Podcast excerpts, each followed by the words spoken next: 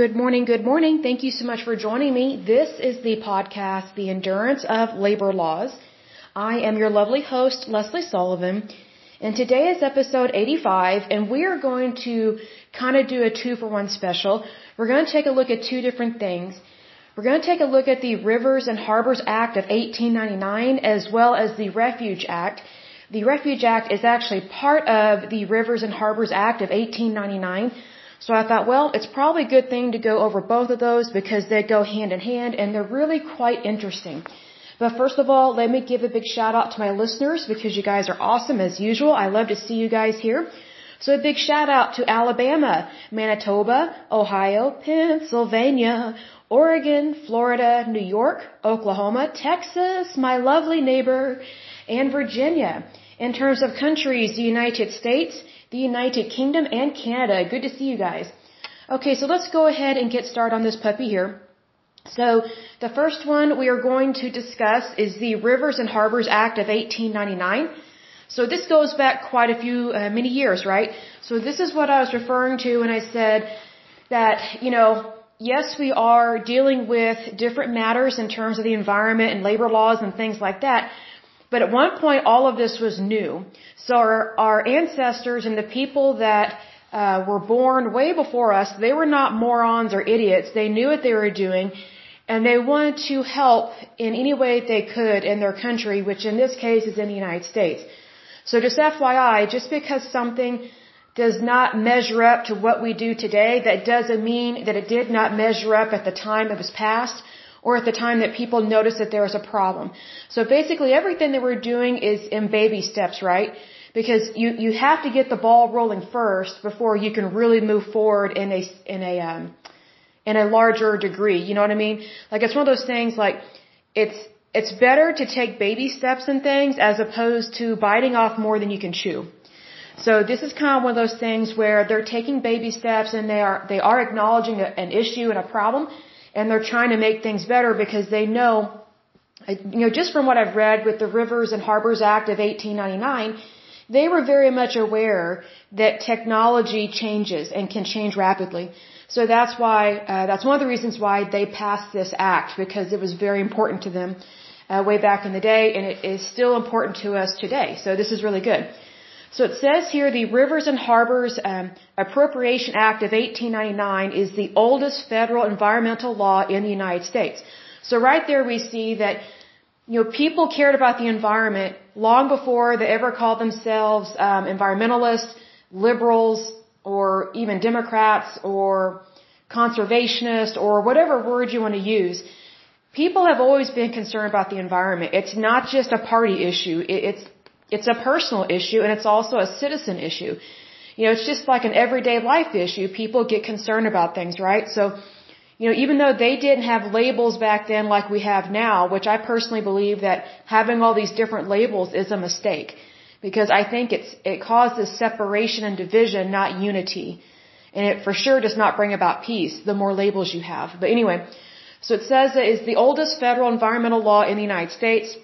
The act makes it a misdemeanor to discharge refuge matter of any kind into the um, navigatable waters or tributaries thereof of the United States without a permit. That's what I was referring to in a previous podcast when I said that different permits allow you to do different things. So one of the podcasts, um, I remember not too long ago, we were discussing some of the lawsuits that have uh, been taking place in regards to the EPA, the Clean Air Act, and all this different stuff. And one of them was about permits. Sometimes the EPA goes a little ape on requiring people to have a permit in an industry where the EPA doesn't have a clue what the industry actually does. And it doesn't understand how the industry actually works within, within the environment and how the environment actually helps the industry. Sometimes the EPA is quick to shame and blame. But here, this is talking about, you know, not dumping basically garbage or any kind of contaminant into any kind of water, especially if it is a water where, where people navigate in. Whether it's, you know, ships, boats, fishing, swimming, whatever the case may be, but particularly in regards to waters that are used as almost like a water highway. Because what you need to remember is back in 1899, you know, you have to think about the technology of like the horse and buggy, steamships, those kind of things, and what was the type of technology back then in terms of transportation. So that's why they were getting concerned with people dumping stuff in waters and also polluting the water. That was a big issue there. So then it goes on to say this specific provision is known as the Refuge Act, which is why we're going to discuss that here a little bit later. The act also makes it a misdemeanor to excavate, fill, or alter the course, condition, or capacity of any port, harbor, channel, or other areas within the reach of the act without a permit. So basically, if you're going to do any of those things, you need to have a permit and you need to know what you're doing. Like, you can't just randomly change the course of a river, you know, just because you, don't want it to go near your land or you do want it to be near your property. You know, you have to be careful of what you're doing because what you alter is, is sometimes what you make impossible for it to go back to the way it originally was. And it can affect a lot of things. And one of the things that this reminds me of and I saw this on National Geographic. I'm not a fan of National Geographic anymore because it's gotten kind of liberal, but this was actually really good and really important. I did not know that this was that this was taking place. So um, Singapore, as you know, is a very wealthy peoples, and um, what they've been doing is they've been buying sand or soil, but specifically sand from different villages in um, in, in on the not the country but the continent of Africa. And so they've been dredging these rivers and streams and it's been destroying the ecology of those areas and it's been destroying the, the fishing industry and the village life of peoples over there where they are getting the, the soil and sand.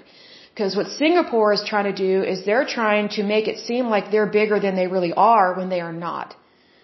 So they're, they're basically forcing themselves to become more of a continent. And that's not right. It's basically a lie. But here's the thing, whoever they're doing business with are these very corrupt government officials in Africa.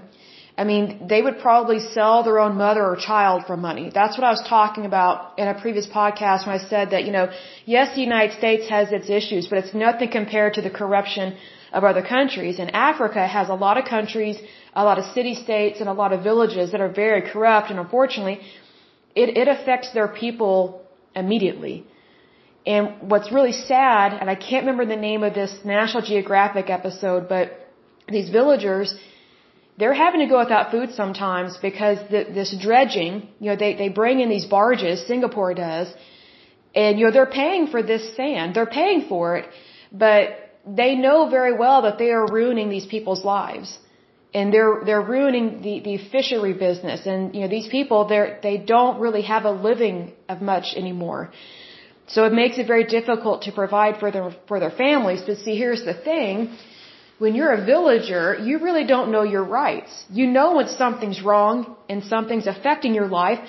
But, you know, one of the good things about the United States is that we have laws, but we're not overregulated like other countries, like socialist countries and whatnot. But here's the thing.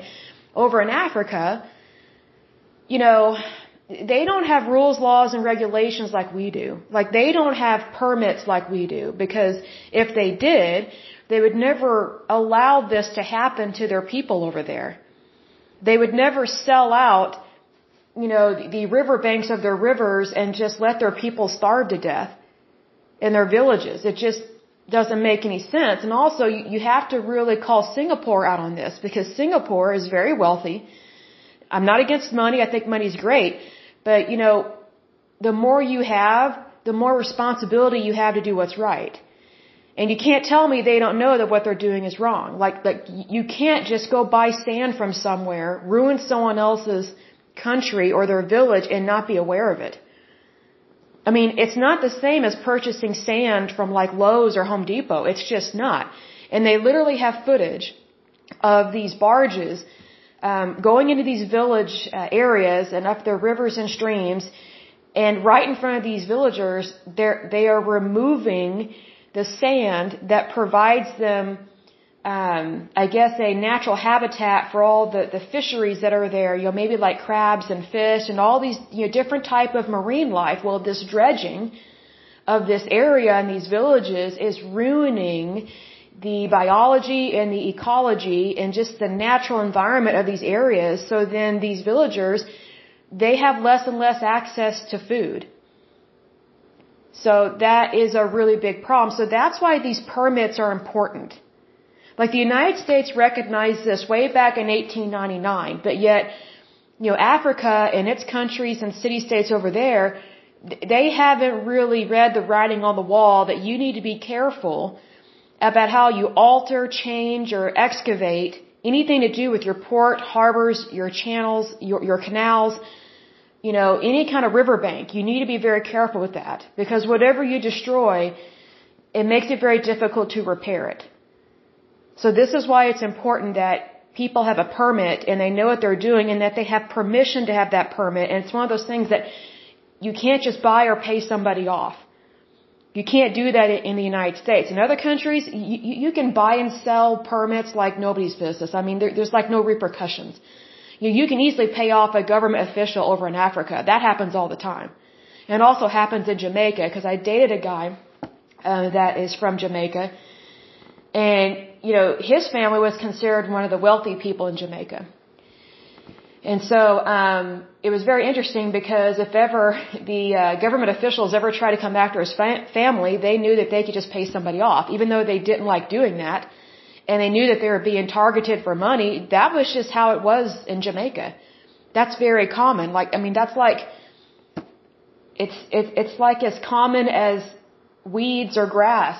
I mean that that's just how it is. It's just common behavior. It's not considered um, immoral or illegal.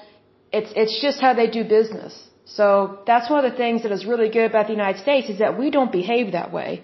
And if someone does, they typically go to federal prison and for a long time, if not pay millions of dollars in fines and fees. So just FYI, that's what I was referring to when I was talking about, oh, these permits. Now I understand what's going on. There's a time and place for them. The thing I don't like about permits in the United States is when the government goes too far with them and makes it so difficult to get one, to acquire one, or to even utilize one. And then if they have to get one, it's not relevant to their job and it's not relative to their market or to their industry. It's just overregulation of the government. Or from the government is what it is. But anyway, moving on. It says this act also made it illegal to dam navigable streams without a license or permit from Congress. This provision was included for the purpose of hydroelectric generation at a time when the electric utility industry was expanding rapidly. So here's the thing. It's like I said before where, you know, the people that, you know, came before us, they were not morons or idiots. They were not ignorant by any means.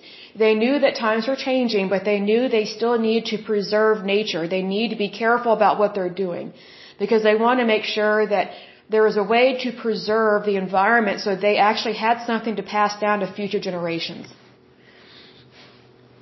And this is, this is all going on way before the EPA came around. This is going on way before there are conservationists and a bunch of tree huggers. And I love trees. I think they're wonderful. They're great. I very much endorse trees. They're, they're very good and, and very important to our country and our planet. But here's the thing a lot of these things that were done to protect the environment were done way, way before the crazy 1960s when environmentalism kind of went off the rails. I mean, it just got really hyped up and then you have like National Earth Day and all this stuff and you know, those things, they can mean well, but, but a lot of those things tend to be founded or grounded in, in, um, socialism or fascism in a way. Meaning like we're just supposed to be one big giant community and nobody should really own anything. That's, that's not the American way and that's not a smart way to live because everybody owns something. You know, even in communes, people own something. You know, to say that you know, that nobody really owns anything and everything belongs to each other, you know that's a load of bull. You know that's horse manure. I could totally use another word to describe it, but again, I'm trying to work on my language, but it's just one of those things. Don't live a lie. See, here's the thing. If we don't take ownership of things, then, then how can we really know what's ours? That's the problem with communism, fascism, and socialism. They want you to think that, oh, everything's free, everything's for everybody. Okay, not everything is free. Everything has a price. Even freedom has a price. And it's usually someone's life. And it's usually someone that is defending your life and my life when, when we're not even over there fighting. Like even freedom is not free. So we need to be realistic and knowledgeable about this and practice, you know, that due diligence of being aware of things and not live a lie. Because here's the thing, is love a wonderful thing? Yes. Is freedom a wonderful thing? Yes. But here's the thing, if you go along the lines of communism, fascism, or socialism, you lose your freedom and there's not much love anymore. So I think that's a lot to think about, but it's very important because I'm saying you don't have to be a nut to care about the environment. You don't have to be extreme to care about other people. You don't have to shame and blame Wall Street or shame and blame the rich to make a point or to care about your country or to care about your community. If anything, you shouldn't shame and blame people that can actually help you and that want to help you. You know, most rich people don't live in castles. So why are you trying to storm them? Why are you trying to tear down their lifestyle and their way of life? You know, the rich have to go to Walmart too. I mean, I mean, the rich have to buy toilet paper, paper towels, laundry soap. They have to buy food just like the rest of us. I mean, like really think about this. Like, there really should not be a separation and division in terms of how we look at things because here's the thing. What I've noticed is that whenever people blame the rich, they're actually just jealous of what they have. And jealousy is never appropriate. It is always wrong and it's always jaded. See, that's, that's one of the biggest problems with socialism, fascism, and communism is that it demonizes what it wants to steal so that it can give them permission to make the illegal legal to steal, to steal and to confiscate other people's property, possessions, their assets, their bank accounts, things like that. You know, if you wouldn't like that happening to you, why would you want that to happen to anybody else? Especially someone that, especially someone that is more successful than you. You know, whenever I meet someone that's more successful than me, I'm not jealous of them. I ask them, how did you get where you are today? What advice can you give me? I want to know, how, how did they get rich? You know what? Every single person I've met that I've had a really good discussion with that's rich, they put in way more hours at the office than the average person. See, because here's the thing, a lot of their work, it doesn't stop once they leave the office. When they go home, they're still working. They're still thinking about their business. They're still thinking about the industry. So just FYI, it's very difficult to do good in this world if you're constantly looking at what I don't have as opposed to what do I want and what can I have. Look at the positive. Because it's very much relevant here because if our ancestors that passed this act and wrote these laws were just in it just to shame and blame, just imagine how tyrannical our government would be today if our government back in 1899 acted like how it's acting like right like it is right now, excuse me. See, this act was written in terms of safety. It didn't go after Wall Street, it didn't go after big businesses. It just clearly stated in order to do XYZ, you have to have a permit. Because it's a safety issue. Safety issues apply to everybody. It doesn't matter what social status you are or, or what race you are. Safety applies to everybody. That's why this act is so important and it was written in such a way that it protects the individual. Not an ideology. It protects the individual. Unfortunately, our rules, laws, and regulations that are getting passed right now or trying to get passed right now and unfortunately some of them are getting passed right now, is that it, it's protecting an ideology. It's not protecting individuals. See, ideologies change like a feather in the wind. They go up and they go down. When you protect the individual, the sincerity and the common good of protecting that individual doesn't go up and go down. It's not fickle. It endures. It has resilience. As opposed to ideologies where ideologies, if all you're promoting is an ideology, you have totally missed the mark of protecting mankind. Like focus on what's real, not what is fickle, I guess is what I'm trying to say. Which is why I like this Rivers and Harbors Act of 1899 so much, is because it's not, it's not political, it's not based on an agenda, it's simply based on safety. Something that applies to everybody regardless of your income, your race, your gender, your sex, your religion, doesn't matter. Even back then, they understood what it means to protect somebody. And what it means to protect the United States from from people not really knowing what they're doing in regards to the environment. They just want to make sure that everything's on the up and up. So focus on the things that are tangible and not on political life will be so much easier and life was way easier back then. It was way simpler and way easier because they, they just focused on on the tangible and the things that are simple, the things that are good and the things that are true. Was our nation perfect back then? No, and we're still not perfect today. I'm not saying that at all. I'm just saying that, you know, when all you focus on is a political agenda and an ideology, you're always going to be disappointed. Always. And you will always have strife. Do not invite strife into your life. It's not worth it. Never has been, never will be. It goes on to say, although many activities covered by the Act are regulated under the Clean Water Act, the 1899 Act retains an, an independent vitality. The Act is administered by the United States Army Corps of Engineers.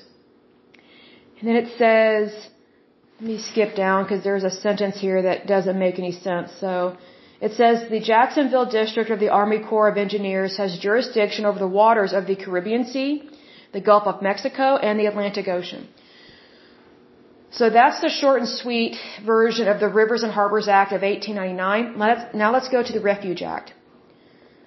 Okay, so the official long title of the Refuge Act is an act making appropriations for the construction, repair, and preservation of certain public works on rivers and harbors and for other purposes. Let's see here. It was enacted by the 55th United States Congress.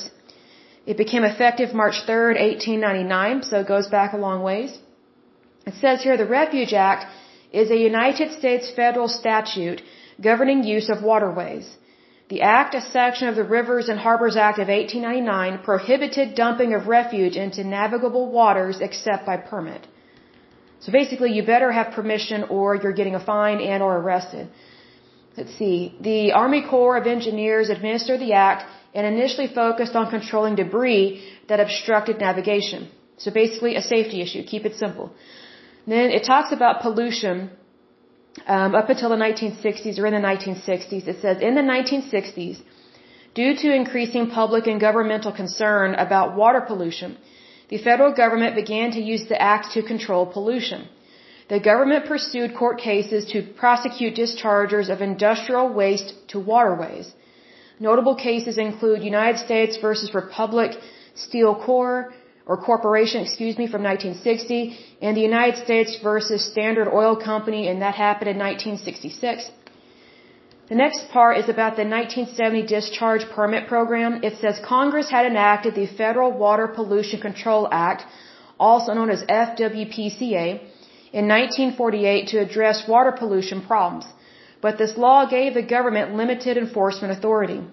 The Department of Interior, which administered the FWPCA prior to 1972, developed a policy with the Department of Justice and the Army Corps of Engineers to use the Refuge Act as an enforcement tool to complement the FWPCA. In 1970, President Richard Nixon issued an executive order creating a new permit program under the Refuge Act. The focus of the new permit program was, an industrial, was on industrial pollution. And we're going to go over the different types of pollution um, here very soon because there's different types of pollution and different types of waste. And being that we've got all these different types, they have to be disposed of and handled in different ways. So it goes on to say the Corps of Engineers began to issue the new discharge permits, but in 1971 a legal challenge halted the program. So then it goes on to 1972, the FWPCA amendments. It says Congress enacted major amendments to the FWPCA in 1972. This include uh, in the legislation was a new discharge permit program called the National Pollutant Discharge Elimination System, which replaced the Refuge Act permit program. The amendments assigned led uh, responsibility for implementation of NPDES to the newly formed Environmental Protection Agency. Okay, so here's the thing. If you'll notice that previously it mentioned these two different government agencies, they're noticing a problem with the environment and pollution. So you've got these different agencies within the federal government that they are trying to address these issues, but it's not really going well. I mean, they're doing a good job, but it's not where it needs to be. So that's when President Nixon created the Environmental Protection Agency, and he brought all these federal agencies that deal with the environment under one umbrella so that they would actually talk to each other and speak to each other because it's very hard to implement and it's very hard to enforce something when you don't know what the right hand is doing compared to the left hand and you're not really sure, okay, who has jurisdiction over this? That was probably one of the legal issues there. It says Congress did not repeal the Refuge Act. The law is still used by the Corps of Engineers to prevent obstructions to navigation in some pollution enforcement cases, the federal government has used it as a supplemental authority along with the FWPCA. Okay. So here, here's the good news with this, because I'm sure there's some listening to this thinking, okay, so more rules, laws, and regulations. Why do we want this? Here's the thing. There are times that you do need more rules, laws, and regulations, and there are times they just need to be amended. So if you'll notice that environmentalism in the United States technically goes back a long ways, but in terms of being on the books, in terms of federally uh, enforced, this goes back to 1899. But that doesn't mean that they were not trying to handle these issues before them. Okay, because remember, you've got the Industrial Revolution, we're coming out of the Civil War, um, I think the Civil War was in uh, 1860s. So there's a lot of things that change over time, right? And our industries change as well. So if you remember, uh, back in the late 1800s, the North was considered industrial. The South was considered, uh, the South was considered more farming. So you have these two different types of industry, you know, within the United States to begin with, and then they're both growing and at different rates. So they're trying to figure out, okay, how do we get our industries to grow? And then how do we properly dump up this stuff? Because this is new to us. So, but also, how can we still make um, our cities and towns in the in the country beautiful without ruining it? You know, because do we need these products? Yes. Do we need jobs? Yes. Do we need industrialization? Yes, of course we do. But we need to keep things good and clean. So it's it's, it's baby steps. It's it's baby steps towards the future. So, needless to say, you know, a little bit later in this podcast, we're going to go over all the different federal agencies that there are go into more detail with them, and then look at which ones are still around and which ones were created, but then they either merged with another federal agency or, or they are no longer around because they are no longer needed. You know, sometimes federal agencies merge with each other, and other times one kind of takes over the other in hopefully a good way. Hopefully, you know, hopefully it's not like a corporate merger, you know, where, where it's not always pleasant, but you know, the whole point is that we're not supposed to have duplication. So what was happening before the EPA was created, there was duplication of jobs and job responsibilities in terms of trying to get a handle on the pollution in the environment. So it's a good thing that President Richard Nixon created the EPA, signed that into law, and actually made it so that the EPA is the hub. Anything to do with the environment anything that has to deal with those federal agencies goes directly through the EPA. Because otherwise, you've got multiple people trying to take charge of something and then, you know, what is the private sector supposed to do? And what is the regular everyday citizen, what are they supposed to do when they have multiple government agencies, multiple federal agencies barking at them, saying, hey, you know, you owe us, or you're supposed to report to us, or we're going to fine you. And it's like, okay, well, who, who am I supposed to report to? Because there's multiple people telling me either the same thing or different things, but you're both complaining about the environment. That's one reason why the EPA was created. So that there would be consistency. So the right hand would know what the left hand is doing. Because if, if you don't really know where you're going, then you're not going to know when you have arrived, much less you're not going to know when you are, when you are in fact lost. So that's why this is so important. So again, the EPA, technically it has its beginnings going all the way back to 1899 because that's one of the original uh, federal acts or laws on the books about the environment. But people were already trying to help the environment even before 1899 because see, here's the thing. Rules, laws, and regulations don't just fall out of the sky. They're very intentional. They're very serious. And so I bet what happened was, because this is typically what happens, people notice things. And they're like, hey, wait a second. Is that supposed to be in the river? Are we supposed to be dumping that in the ocean? You know, are we supposed to be this close to a riverbank? You know, th- these kinds of things. You know, people are noticing that, hey, we need to take better care of the environment. We need to care about our country. So I guarantee you, I bet these issues were going on for probably two or three decades before 1899 and before this was ever passed. Because here's the thing. Normally, I say normally, Normally, the way that rules, laws, and regulations are passed is because they notice a problem, they notice an issue. And so they want to correct it and make things better. So it's kind of like the, the after effect. There's an issue, okay, so let's prevent this from happening in the future. Let, let's try and, you know, cushion the blow of this. So it's always, it's not retroactive, it's, it's just cause and effect. So the cause is pollution. The effect is, okay, peoples back in the 1890s, if not earlier, were noticing there's an issue and we need to protect our waterways. So that's why they passed something like this. It wasn't just, oh, let's just pass a random law or a random act. It's not the same as with Obamacare. Obamacare to me was very much random. And they wanted to take over our health care. They want to take over health insurance companies and put health insurance companies out of business. So, I'm not a big fan of Obamacare because when Obamacare passed, it greatly affected the state of Oklahoma. It was horrible. Our insurance premiums went up. I mean, they skyrocketed. The cost of medicine skyrocketed. Everything medical, everything health insurance, everything pharmaceutical, anything in the healthcare industry drastically, the, the prices were hiked. It was no longer affordable. I mean, they call it the Affordable Care Act. My goodness, it's the Unaffordable Care Act is what it is. And they didn't really take into consideration who this affects. See, here's the thing. In regards to the Rivers and Harbors Act of 1899, it was about safety.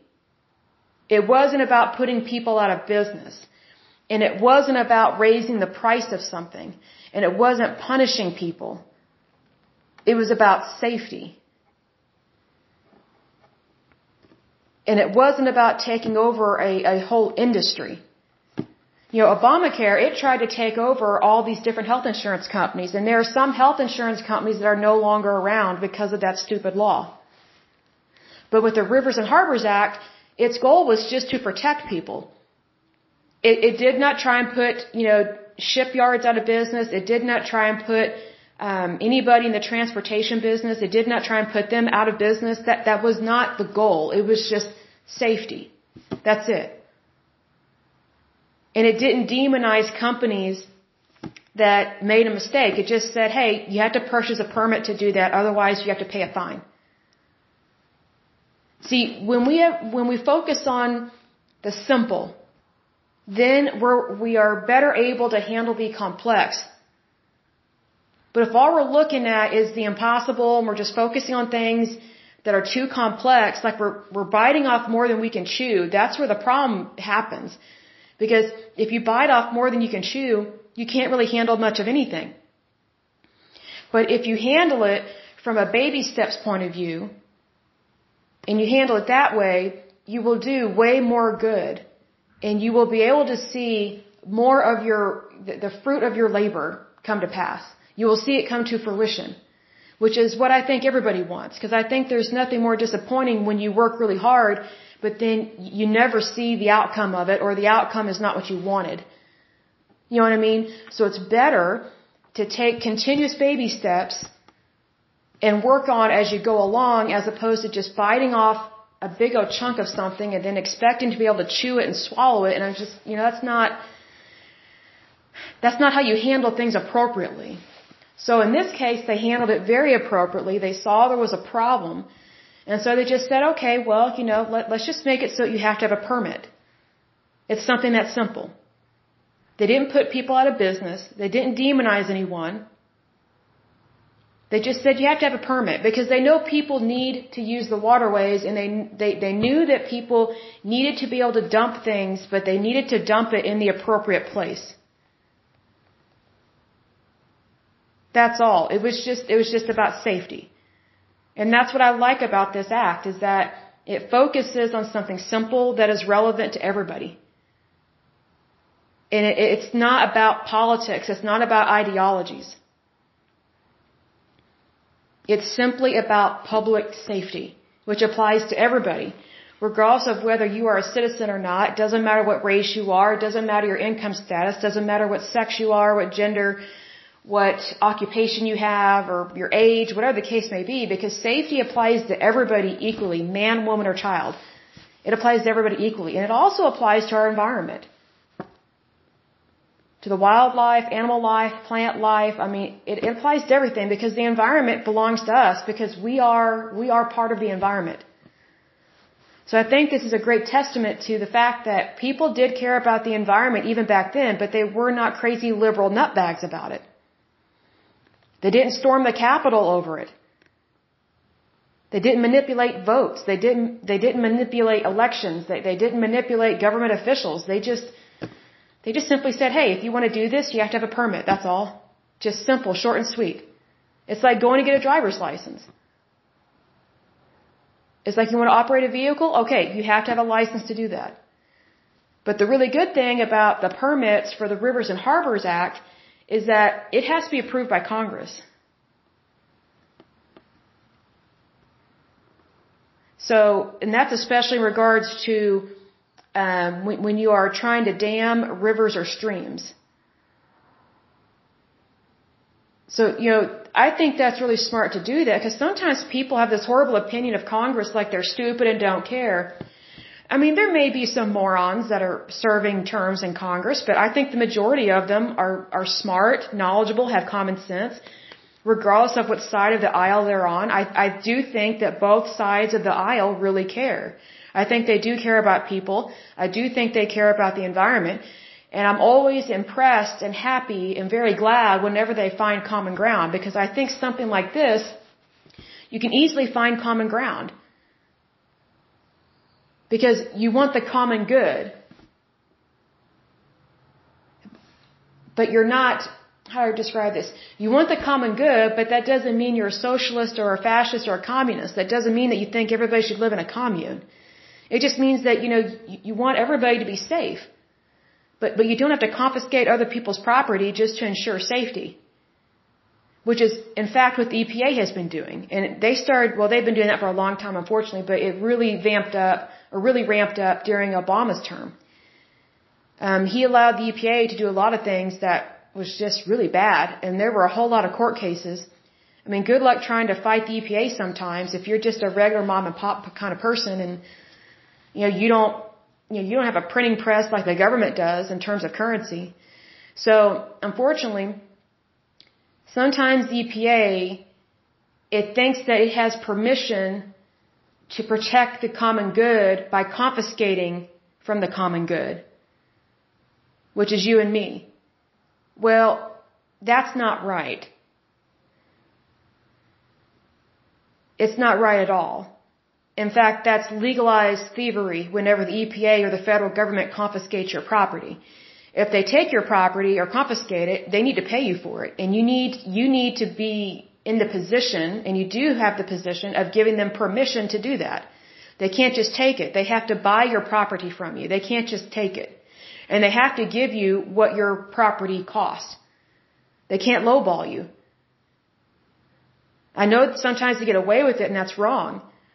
But they're not supposed to do that. That's not right.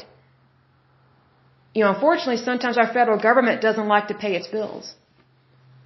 And it thinks that it shouldn't have to pay retail price or it shouldn't have to pay what things are actually worth. An example of that is in Medicare and Medicaid, particularly in Medicare. When you're on Medicare, you are forced, first of all, you're forced onto Medicare once you reach a certain age, and you're forced onto generics. Not all generics are great. In fact, some of them are quite bad. You know, there's a reason why the brand name is so good. It's because it's more than likely made in the United States or in Europe. You know what's in it, and it, it just works better than generics. As mentioned previously, a lot of generics are made in other countries that they don't have a Food Drug Administration. They don't have an FDA. They don't have the same safety standards that we have. And it's really caused a lot of harm to a lot of people's health. So just because there's a generic, I would go with the brand name first. Because brand name drugs tend to be made a whole lot better than generic. And plus generics, they can claim that they have the same efficacy. They don't always have that. Sometimes it's only a maximum of like 85% of being effective. And plus, you may not exactly know what's in your generic drug, especially if it's made in India or China or Croatia or one of these other countries that they don't really care or value human life the same way that we do, and they don't have the same rules and law, rules, laws, and regulations that we have.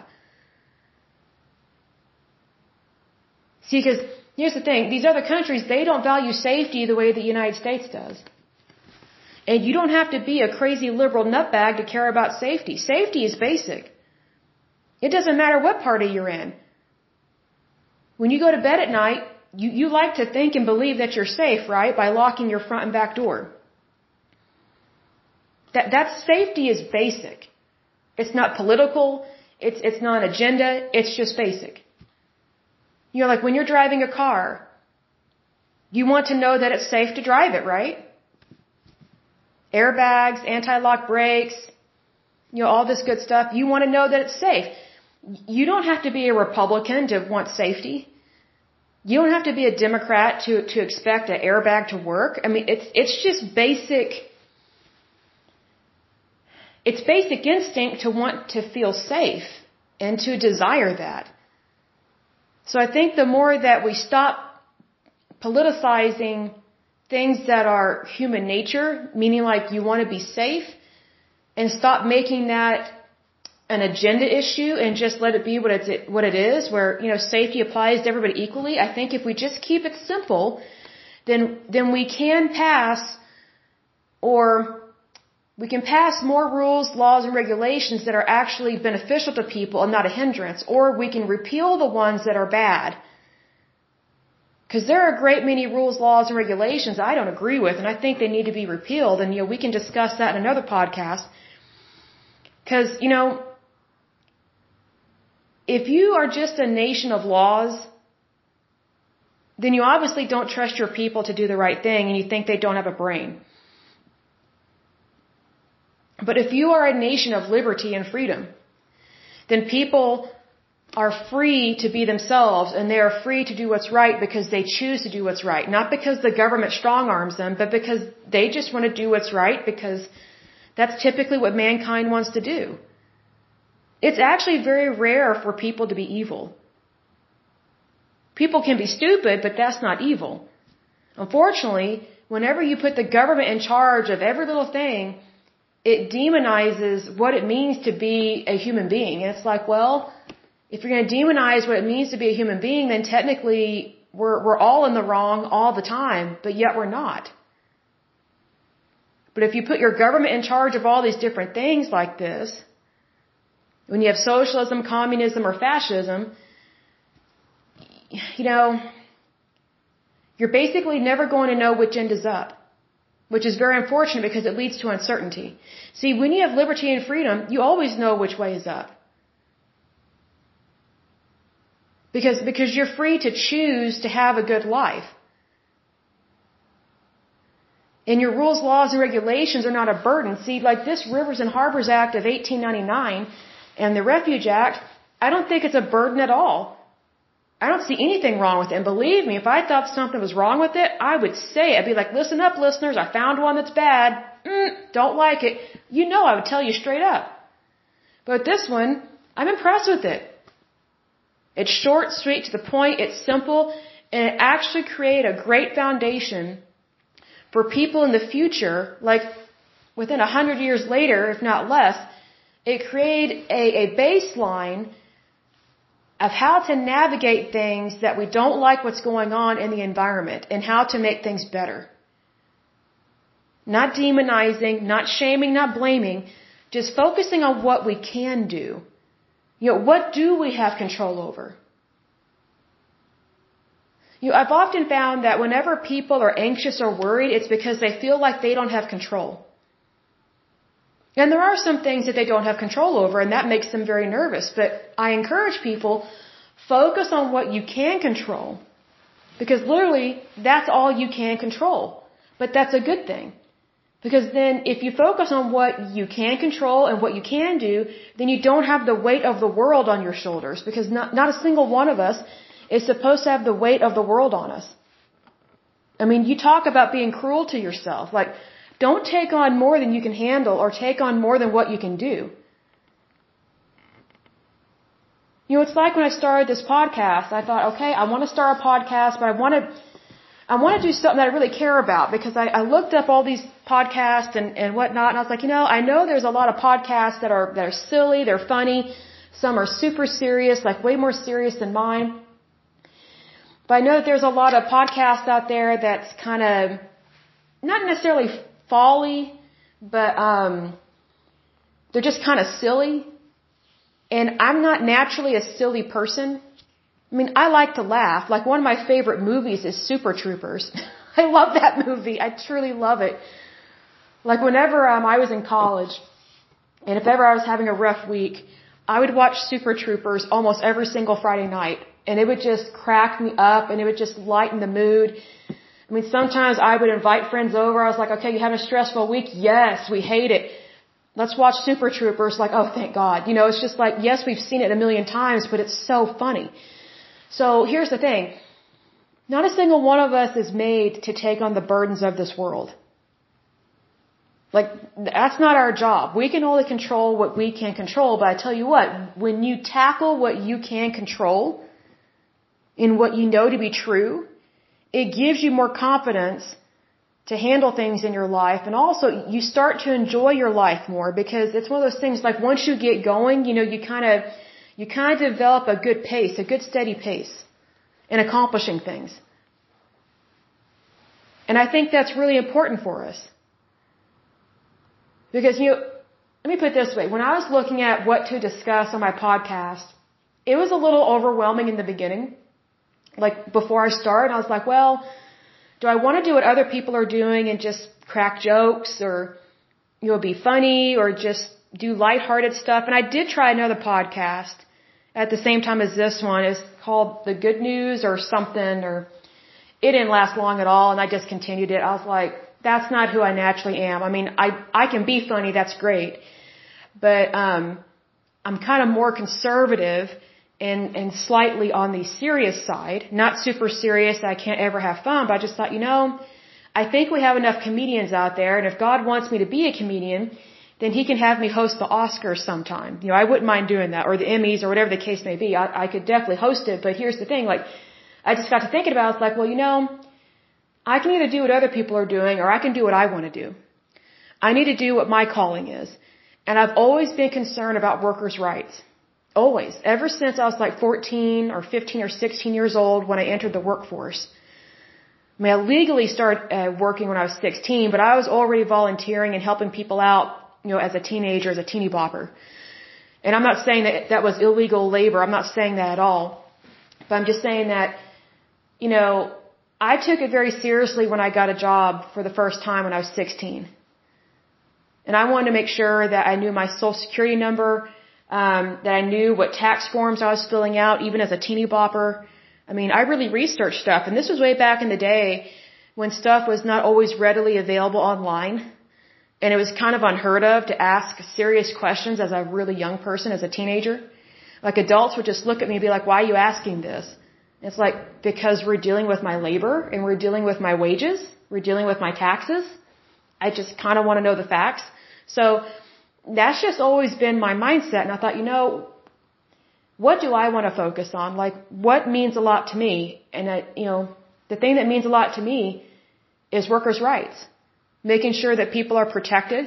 And another reason why I believe in workers' rights and being knowledgeable about different things, even if it goes back to 1899, I think that's wonderful. I think the further back you go in time and research these things, the more you realize how important your rights are even today. And you realize all the good work that people did in times past to help you, even though they never knew you. The work that they did technically set the foundation for you and your life, which is great, right? But another reason why I started this podcast was because Oklahoma is an at will state. And there are a lot of things that I do not agree with. Does that mean I want socialism, communism, or fascism? No. Because it would be way worse. Way worse. I don't want that because I know what those are like. I've researched those enough. I've met people from countries like that that have those issues. And you know what? There's a reason why they left their country and came to the United States. I mean, that, that's just how it is. It's like, you know, why would you want to become like something that people are leaving? But I do think it is important to do good wherever you are. So even though I'm not always happy with the things that happen in Oklahoma, I know that I can do good wherever I am, wherever God puts me. Because I will always stand up for the worker. I will always stand up for workers' rights. Because technically every single one of us is a worker. Whether you have a job or not, you are a worker. You just may not realize it.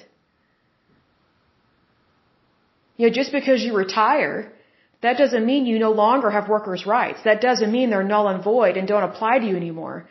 They still apply to you especially in tax and labor laws. So it's, it's very important to realize that you have value. You have value far more than you realize. So being that we know that to be true, I think it's important that we know the history of our country and we know the history of these rules, laws, and regulations that, uh, that directly impact or affect our everyday life in ways that we may not realize until like a, a catastrophe happens, like a tornado or a hurricane or, you know, like for example, COVID-19 or something, you know, it's very interesting, like all the, all the workers' rights issues that occurred during and after the pandemic. Like one of the things I do not agree with is I don't think it's appropriate for an employer to require you to get the vaccine. I don't agree with that. Do I think everybody should get the vaccine? Yes. I think that if you can medically get the vaccine, meaning you're not you're not allergic to the ingredients or you're not on a medication that would interact with that, you know, and you have permission from your doctor and that's considered safe enough for you to take, which for the majority of the population, it is a very safe vaccine. I do think the majority of the population should get that vaccine, but I don't think your labor, your job, should be dependent upon whether or not you get vaccinated. See, because here's the thing. More people have died of the flu than of COVID-19. But do we force people to get the flu vaccine? No. And here's the thing. I couldn't stand working with people that did not get the flu vaccine because they, almost every year they got the flu. And they would spread it like crazy at work because they would not stay home when they were sick. That angered me. That made me so mad. I'm like, this just, mm, I don't like that. Because what sucks is that a lot of times when people get the flu, they also get bronchitis or pneumonia, so then they're just a walking petri dish of disease. I hate that crap. Believe me. But it's one of those things that even though I, I don't like that, um, that stupidity, because it is stupid to walk around sick and not care that you're infecting people. I think that's stupid. I think it's evil. Here's the thing though. You're not required to get the flu vaccine. I think people should be, if they're going to require that you get COVID-19 vaccine, I think you should be required to get every shot that there is. Which would be the flu, COVID-19, HPV, hepatitis A, hepatitis B, measles, mumps, rubella.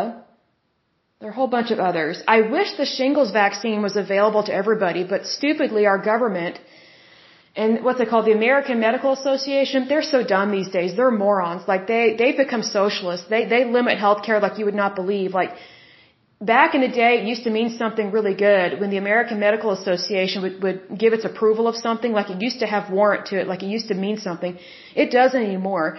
The American Medical Association is uh, predominantly in the back pocket of the federal government, so it very much promotes limited healthcare. And it's like, how can you be a medical association and be limiting healthcare in any way, shape, or form. Like, that just tells me right there they don't value human life anymore. They don't care if it gets destroyed or limited. So, I mean, you kind of have to, how to describe this? You have to be careful what you put your faith in. I learned that lesson. Like a lot of these medical associations, they don't care about people like you think they do. A lot of them are just uh, money making machines. But they, they get to process their taxes as nonprofits because they claim to care about people and they claim to not be for profit. I'm like, really? So would you work for free if you were on that board? Would you decline being flown around on a fancy jet if you were on that medical board? You know what I mean? Like, they need to put their money where their mouth is. So, I mean, back in the day, these associations, it, they used to mean something, they, and they do a lot of good. They did do a lot of good. It's just now they're kind of being run in a very um, laissez-faire, uh, socialist kind of way. And it always concerns me whenever a medical association sides with the federal government on anything, because they used to never do that. Because the only reason why we have such good modern medicine and good medical you know, inventions here in the United States is because it's not run by the government. If you want insurance or healthcare that's run by the government, go to the USSR. Go to a communist country where, where it sucks being over there. Your healthcare is limited and uh, disease spreads very quickly over there. It's just how it is. But you know, that's the issue that can happen whenever whenever you put the federal government in charge of something like that, and when it when it gets off course, in the case of this Rivers and Harbors Act, it's not off course. It's right on target, and I think it did a really good job. And if anything, it makes me really glad that I started this podcast because not only do I get to share this information with other people, but I get to learn something about. It. I get to learn about my country, which is wonderful. I love that. Because one, one of my favorite topics in schools was civic studies. Because we got to learn what it meant to be an American. And it wasn't political. It wasn't um, critical race theory. It wasn't demonizing anything. It was just telling you the facts about your country, when it was founded, who these people were, who, who the current administration is, and things of that nature. It was just, just give me the facts. Like I don't need a lifetime movie network Debbie Downer story about it. I just need to know the facts. That's it. This is really good about this, is that we get to focus on the facts and you know, we, we can each draw our own conclusions, which is wonderful because we have that freedom here in the United States. In other countries, you're not hardly allowed to speak up about anything. Anything. And the curriculum is very much controlled. Like ridiculously controlled. And whenever you have the government in charge of your curriculum, there's always an agenda behind that. Always. Because you're going to have lack of freedom of speech. And there's going to be favoritism, but it's going to be political, how, how to describe this? Political favoritism. Which means that you and I, the citizens, will always suffer because I guarantee you, the federal government does not view citizens as their favorite. The federal government or any kind of government views itself as its favorite. And it just uses the citizens for tax dollars. Should we pay our taxes? Yes, it's important. That's wonderful. Taxes are very important. We should all pay them. But it should be a reasonable amount. I've said this in times past. I don't think the taxes should be above 10% because I think if a government needs more than 10% of everybody's wages, it's got a big spending problem. And they need to balance their books. I mean, I think we have trillions of dollars in debt right now. I mean, and you can't blame that all on Republican presidents that went to war. Because Republican presidents are not the only one that have taken the United States to war. There have been Democrats and Republicans. But what I've noticed is that Democrats, they don't like to balance their books. And it's like, well, how, how, you know, if, if a company doesn't balance its books, how do you expect that company to pass an audit? And how do you expect them to stay in business? Like just, just keep it simple. Like balance your books. If you can't afford something, just admit you can't afford something. There's nothing wrong with that. And then once you can't afford something, then you spend the money on it. You know, that's just common sense.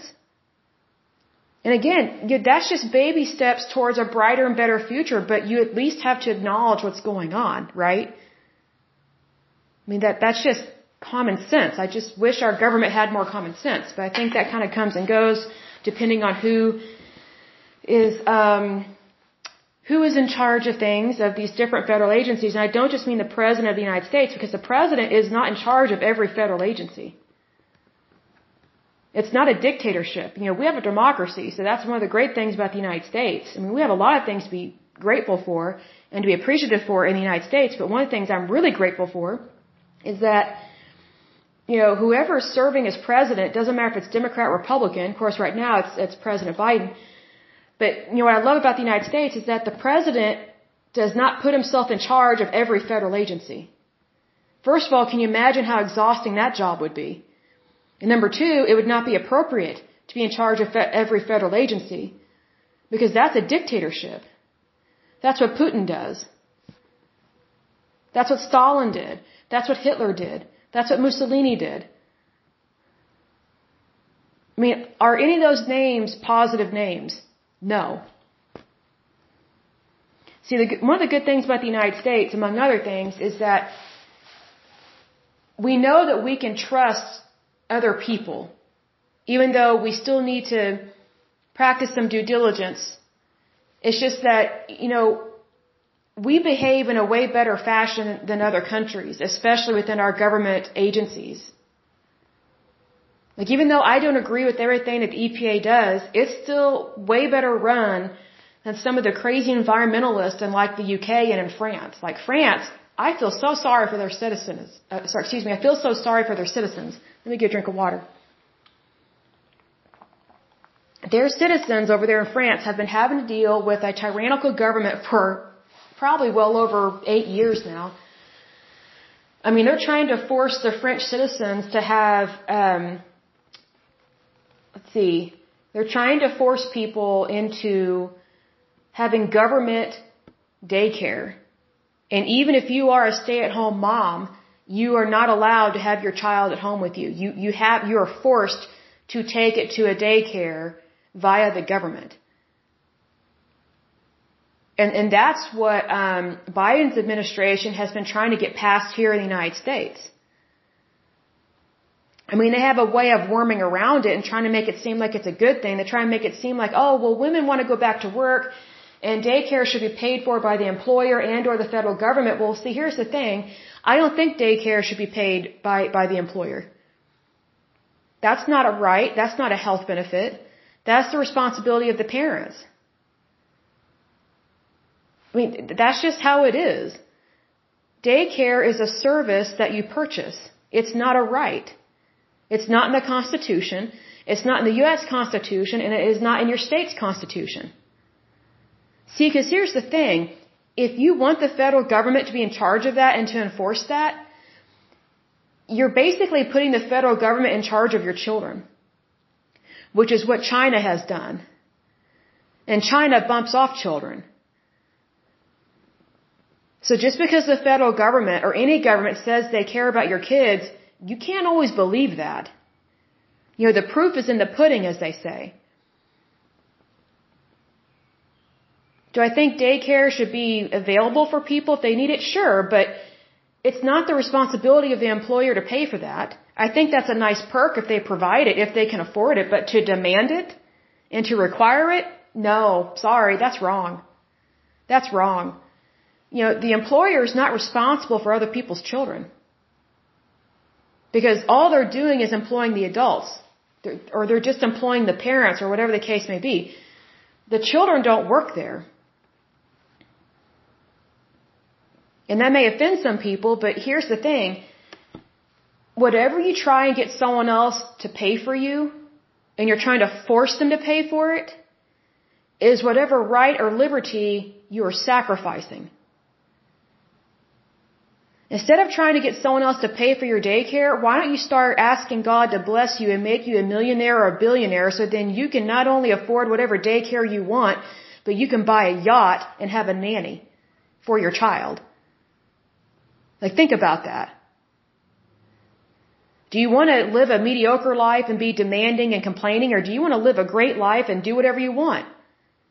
Of course within reason, you know what I mean? Like as long as it's legal and moral, but I'm saying that you need to think in terms of wealth and prosperity, not in terms of shaming and blaming. See, because, for example, with the Rivers and Harbors Act of 1899, it has nothing to do with shaming and blaming. It was about safety and also it wanted to make sure that industries could still grow. They just need a permit. But if you have the mentality that the government should pay for this or my employer should pay for this, all you're trying to do is get someone else to pay for what you want, and that's a form of greed. Greed is not moral, and it's technically not legal.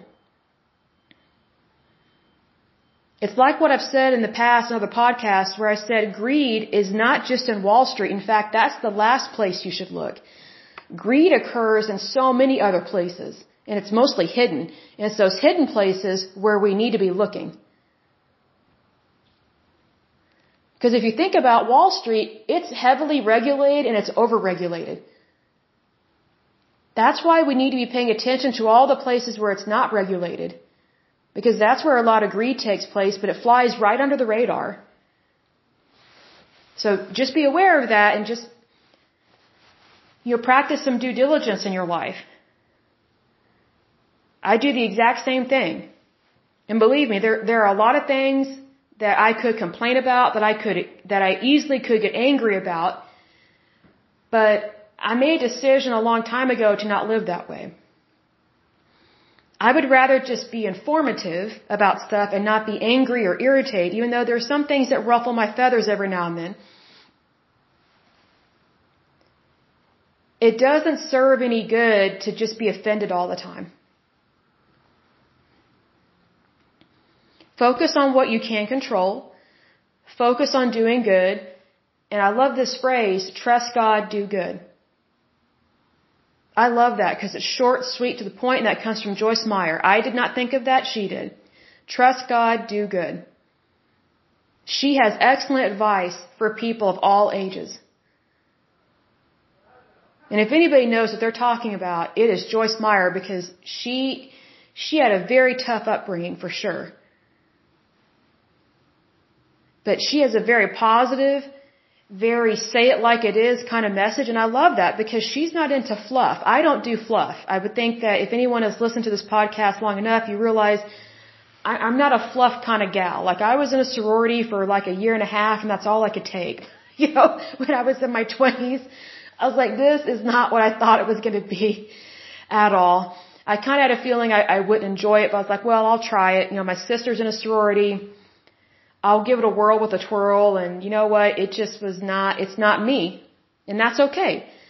So I realized that, you know, I need to be who God wants me to be.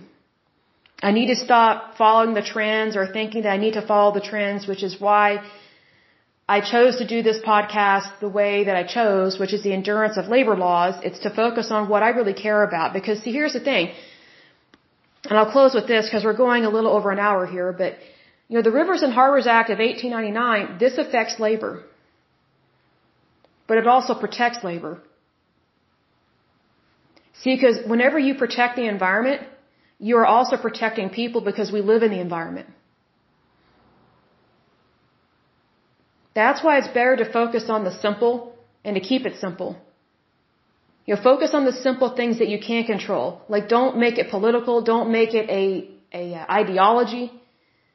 Because when you keep it simple, it applies to everybody and everybody gets it and they understand it.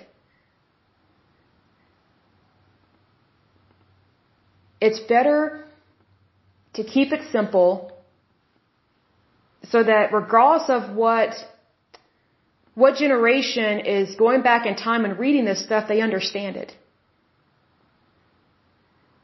And they understand the beginnings of XYZ, uh, you know, of whatever we're talking about.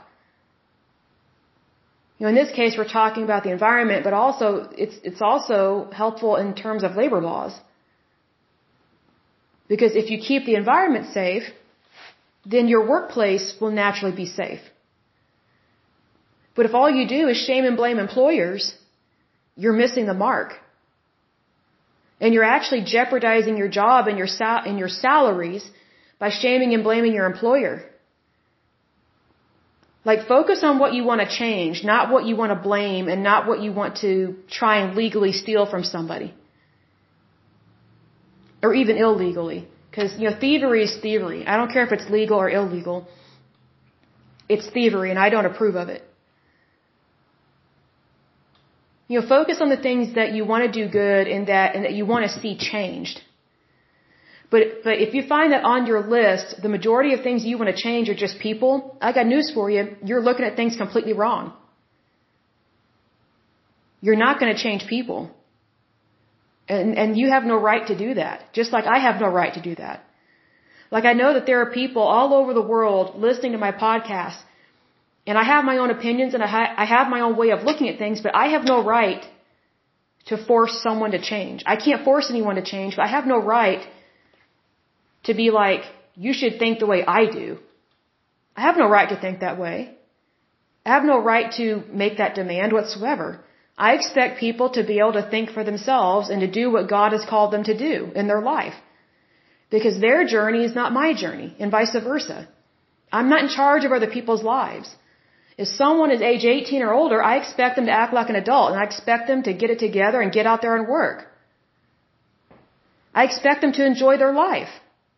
Regardless of what occurs, enjoy your life. Because it's your life. It's not mine. It belongs to you. Can we share ideas? Sure. By all means. Can we have differences of opinion? For sure.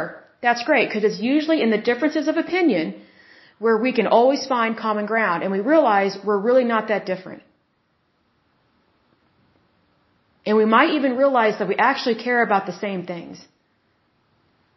That's what I've learned with doing this podcast. I, mean, I kind of suspected it was going to go that way. That I was going to find that there's more people out there that care about the same things, just like me. But sometimes it's one of those things you need to kind of see it to believe it, even though you suspect it. But it's so nice to see if there's other people that actually care about labor laws and they care about the worker, but they're not like psychotic about it. They're not like just pro union all the time. And unions have their place, but sometimes unions, sometimes unions don't know their place. And they don't stay in line with what they say they're going to do to help protect the worker. They're just about trying to take over a company. Well, if that's not a reverse monopoly, I don't know what is. So I think we just need to really have in mind and in our heart, we need to want what's best for the other individual. We need to want what's best for each other. Even if I disagree with someone. You know, like I don't agree with passing a, a lot of rules, laws, and regulations, but I do know that some of them are very important and that we need them. Others we need to get rid of immediately. You know, like Obamacare. My health care was perfectly fine before Obamacare was passed. It went to crap. It, it went in the toilet when Obamacare was passed. It was horrible. I mean, it was just, it was devastating what all that law did to our healthcare system. And it's just like, you have got to be kidding me. The last thing I want to be like is like the United Kingdom or Great Britain or whatever, or be like Australia. with their socialized medicine. That's just, that's not right. I don't ever want to be put on a waiting list. Ever.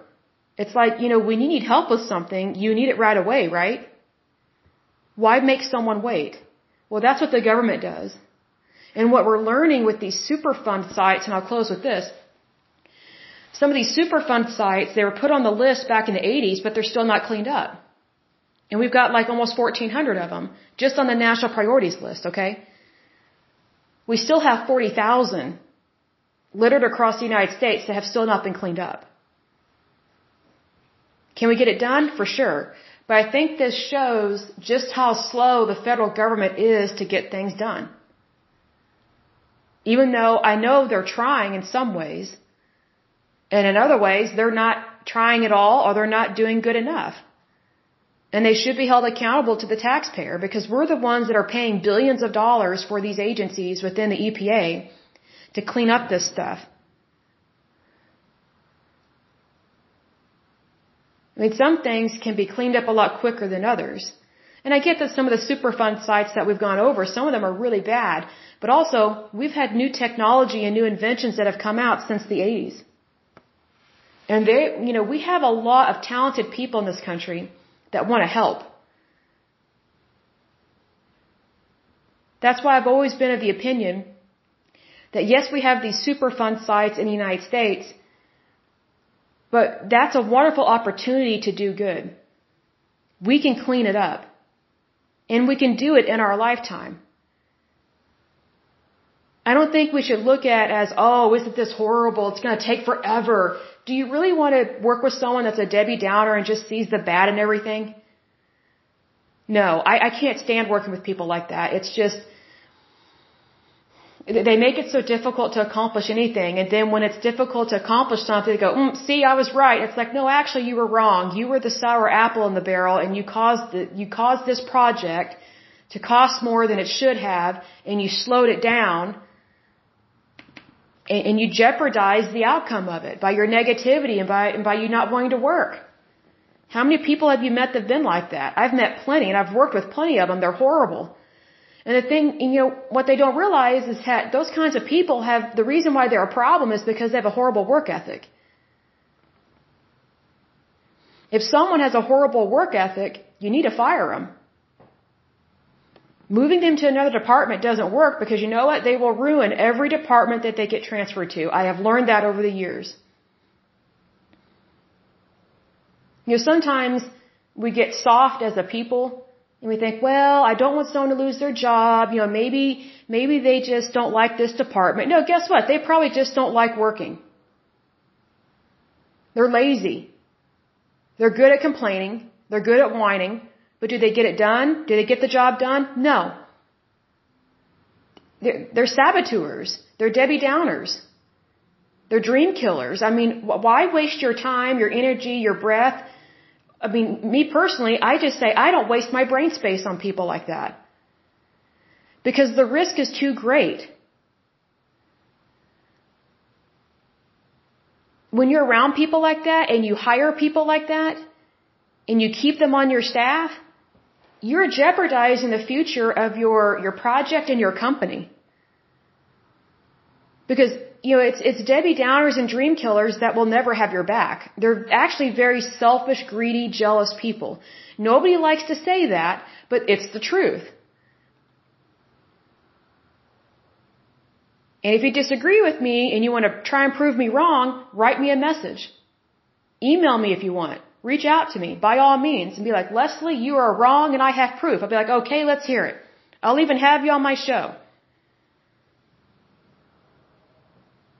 But I tell you what, I can already tell you, you're wrong. I say that respectfully. See, because here's the thing. Whatever bad behavior you defend is what you tolerate. And whatever you tolerate is what you allow to contaminate. You know, protecting a bad worker and not firing them is like not leaving a spouse that cheats on you all the time and keeps giving you a sexually transmitted disease. You know, like gonorrhea, chlamydia, you know, trichomonas, or whatever that other one is called. They have a behavior problem. They don't care about you. And I know that is an extreme example, but you know, let's let's use a different one. Let's say if you keep an employee and you don't fire them and they're a bad employee, they're a Debbie Downer and they sabotage projects with their negative behavior and their negative actions, keeping them, let's see, oh, it's like staying in an abusive relationship.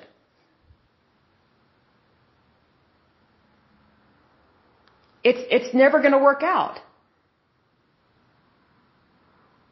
Here, here's the thing. You can't change people. People have to change themselves. And sometimes it takes a firing to get someone to realize, oh, I was the problem.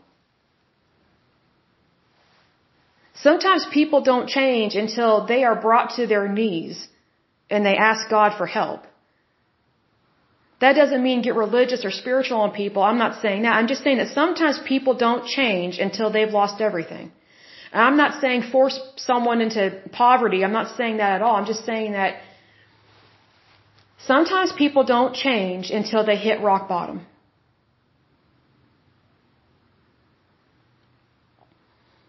But if you don't do what's right for you and your company and your department, then you, your department, and your company will hit rock bottom. And that person that brought you there to your knees will not be there to help lift you up. They're still going to be negative and they're going to say things like, oh, well, we knew it wouldn't work out. I guess this just proved me right. Do you really want to listen to that crap, that garbage? No, don't do that. Please don't pull the inclusive card and say, oh, well, we're inclusive. Hey, guess what? You don't have to include bad people in your workplace. You don't. And that may be a little off topic from what we're talking about, but something told me to say that. I don't know how to describe it. But something is telling me that someone needed to hear that today. If you've got someone working for you that bothers you, that doesn't have your back, doesn't care about your company, doesn't really have the best work ethic, you need to let them go. They can file unemployment all day and all night. Who cares? Get somebody else in their place. Hire somebody that's way more talented than them. Hire someone that's way more positive than them. Don't waste your time, your energy, your breath, your brain, your brain space, excuse me, on people that that only care about themselves. Selfish people tend to be very negative, heartless people. Because they make it all about them. But you know what's interesting is that whenever they make it all about themselves, they never make their bad behavior about themselves. They blame everybody else except themselves about their behavior problem. That's a narcissist. That's a very selfish narcissist person. And guess what? You will never win an argument with them. Never. And why bother? You know they're wrong, so just walk away and be like, sorry, you're out of here. Go to HR. This obviously isn't the place for you. And it's okay to let people go. It's okay to do that. Please do not be fearful of the repercussions, if any, of, of firing someone, of letting them go. And I'm saying that from an at will state. And I don't even, I don't like to give advice on how to fire someone, but believe me, I've worked with some people that I'm like, why does this employer keep this person here? Why are they putting up with this crap? It's destroying their business. It's really sad. I mean, keeping a bad employee is like baking cookies, and let's say you have your baking soda or baking baking powder that's outdated, it's it's expired. But you keep using it, and guess what? That bad ingredient, because it's it's it's bad, it's spoiled, it's no good, it keeps ruining your cookies. And then you wonder why your cookies don't taste good or they don't look right. It's because you haven't replaced the bad ingredient with a good ingredient. But yet you're still trying to get the same results. you, you think you're going to get really good cookies with outdated ingredients, and guess what? You're not. So, I guess, look at things from a chef's point of view or from a baker's point of view, because I'm a baker, I bake pies and cookies and things, but predominantly I specialize in pies. But you need to know when to walk away from stuff and when to seek something better. And I think that's what was going on here with the Rivers and Harbors Act of 1899. They wanted something better. They knew they needed to change. And so that's why they passed this, this act. But they did it in a non-confrontational way. They did it based on safety. They did not do it based on who was in office. They did not pass it based on who's serving in Congress or Senate or President. They did not do it based on, okay, which company do, do we, you know, can we not stand and who do we want to get rid of in terms of companies and want to take all their money. They didn't pass that act based on those things. They only passed it based on safety. That's it. Keep it simple, trust God, and do good. I'll go ahead and let you guys go, but until next time, I pray that you're happy, healthy, and whole, that you have a wonderful day and a wonderful week. Thank you so much. Bye bye.